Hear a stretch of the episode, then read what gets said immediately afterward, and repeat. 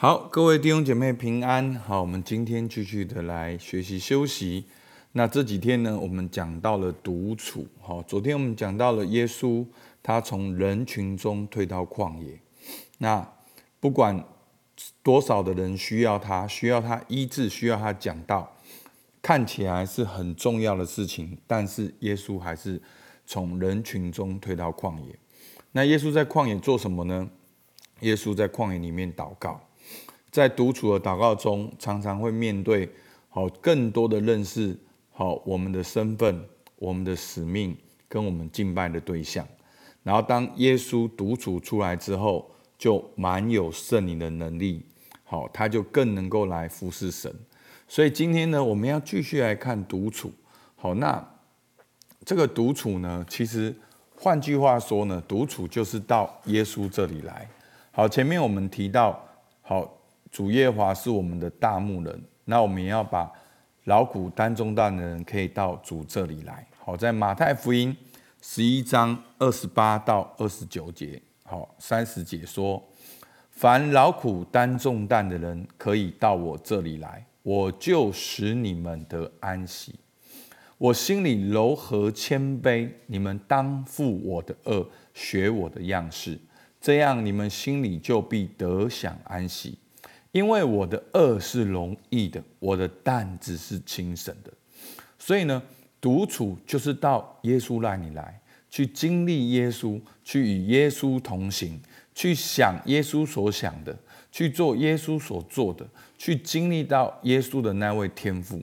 所以作者认为呢，在独处当中呢，我们会更深的经历恩典。好在罗马书三章二十四节说：如今却蒙神的恩典。因基督耶稣的救赎，就白白称义。所以弟兄姐妹，恩典是白白的，恩典是上帝做成的。那很多的人很不能够理解这个恩典的观念。好，作者引用了两个很重量级的作家。哈，那我觉得个人比较独特的是巴克。好，巴克几乎是所有福音派公认的著名的。好，神学家，好，在巴克的一本书《字里长针》里面讲到说，恩典是神赐予我们，本是我们不配得的恩惠和慈爱。恩典一词表达了一个思想，就是至善的神因着他本性的良善，采取主动的态度去拯救罪人。神爱那些不可爱的人，与他们立约，赦免他们的罪。接纳他们的本相，向他们启示自己，感动他们做出回应，最后带领他们全然的认识他，并与他们同在。同时，在整个过程中，除去一切拦阻他们达到这个目标的障碍。所以呢，简单讲，就是恩典全然是神发动过程到结尾都是上帝的保证。都是神的工作，这就是恩典。所以罗马书三章二十节说，二四节说，如今却蒙神的恩典，因基督耶稣的救赎，就白白的称义。所以弟兄姐妹，我们一定要了解这个称义与神很好是白白的。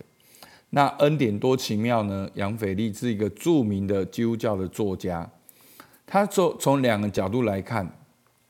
第一个恩典以及我们不能做任何的事，不论多少灵修操练或苦行，不论多少从神学院得到的知识，不论多少为正义发起的运动，能叫神爱我们多一点。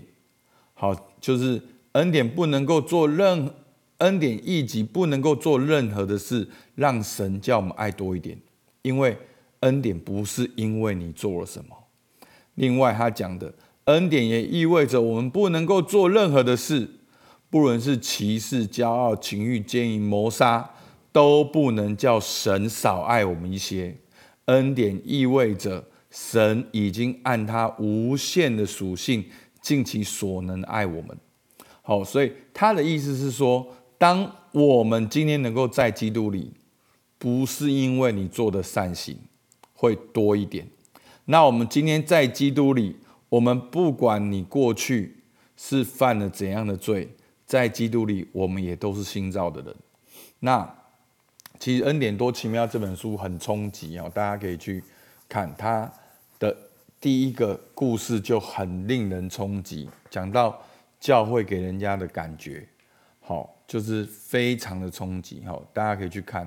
但是《字里藏针》这本书是更重要、更基要的一本书，因为它所谓的字里藏间，就是解释基督教一些重要的词汇。好，但是已经绝版的。好，我记得我上次查是绝版的。好，所以呢，独处是帮助你更深的在恩典中去经历神。那我们也透过靠恩典来加力量。好，哥林多后书九章八节。神能将各样的恩惠多多加给你们，使你们凡事常常充足，能多行各样善事。所以呢，是上帝的恩惠将百般的恩赐加给我们，使我们凡事充足，能够行各样的善事。是恩典让我们能够充足，是恩典是让我们能够行善，是恩典是上帝主动的。所以弟兄姐妹，你你一定要知道，这个背后的观念就是神的主权，神的主动性。所以常常在教会里面，我们会有一种错误的概念，就是说，哦，我很刚强，就代表说我很好，我很成熟。